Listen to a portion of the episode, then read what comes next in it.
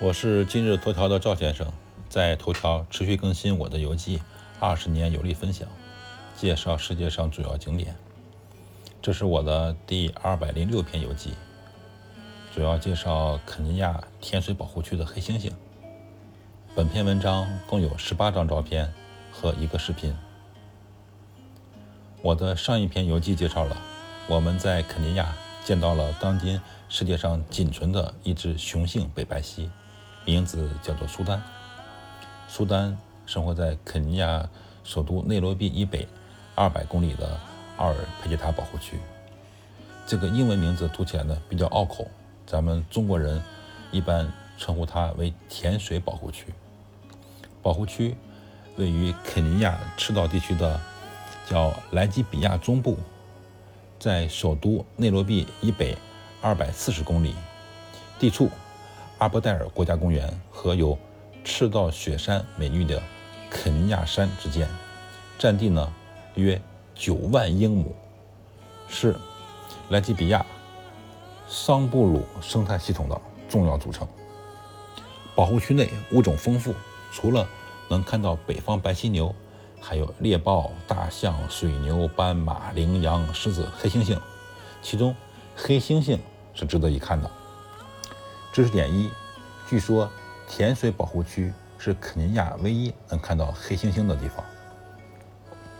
黑猩猩呢，栖息于热带雨林，它们是集群生活，每群呢大概数量是二到二十多只，由一只成年的雄性来率领。它们饭量很大啊，吃水果、树叶、根茎、花、种子和树皮，有些个体呢。经常吃昆虫、鸟蛋，甚至它们还会捕捉小羚羊、小狒狒和猴子。雄性呢，获得的猎物允许在群内的成员呢共享。黑猩猩经常在树上有很简单的巢穴，较大的黑猩猩呢更近于树栖，就是在树上栖息。它们能用略微弯曲的下肢在地面行走。甜水保护区的黑猩猩被严密保护起来，保护区有一个被电网包围的区域，黑猩猩都生活在其中。甜水保护区的黑猩猩分为两个族群，一波呢是进到这个黑猩猩避难所就能看到，另一波需要走到河岸边才能看到。河边的黑猩猩相对悠闲，这个族群的黑猩猩呢更爱爬树。我拍了很多黑猩猩在树枝上玩耍的照片，甚至还拍到了黑猩猩从一棵树跳到另外一棵树的一个照片。知识点二：导游介绍啊，甜水保护区的每一只黑猩猩都有名字，当地的工作人员能轻松地识别出每一只黑猩猩。事实上呢，这是一个黑猩猩的避难所，这可能网友会听说过。一个很著名的名字啊，叫珍妮古道尔，她呢是非常著名的黑猩猩保护专家。那么肯尼亚的黑猩猩就是他的努力下，从刚果、加蓬这些地方解救出来的。下面这张照片就是珍妮女士和黑猩猩的合影。珍妮女士呢，全称叫珍妮古道尔，她是个爵士，也被称为古道尔女爵士。他是英国的生物学家、动物学、动物行为学家和著名的动物保育人士。他以对肯尼亚贡贝西国家公园黑猩猩进行异常详细而且长期的研究而闻名。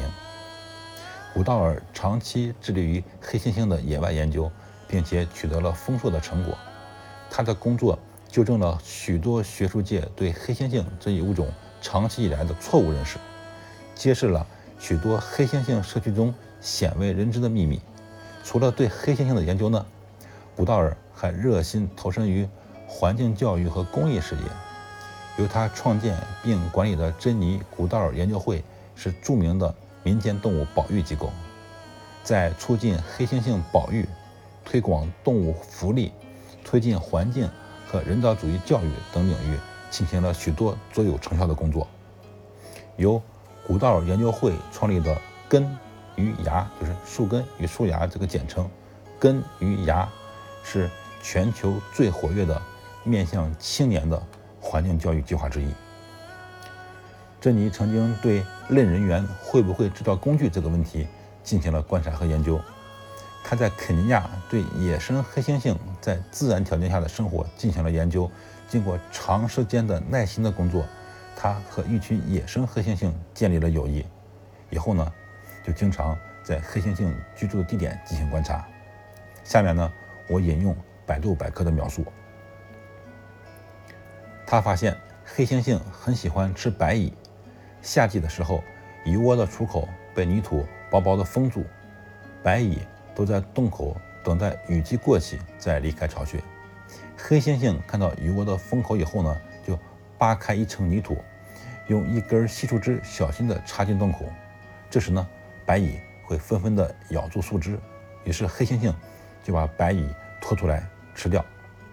如果找到的树枝上面有叶子呢，黑猩猩就会把叶子摘掉。如果树枝弄弯了呢，黑猩猩也会把弯曲的部分折断，用树枝直的部分怎么去钓这个白蚁，直到树枝短到不能使用才丢弃。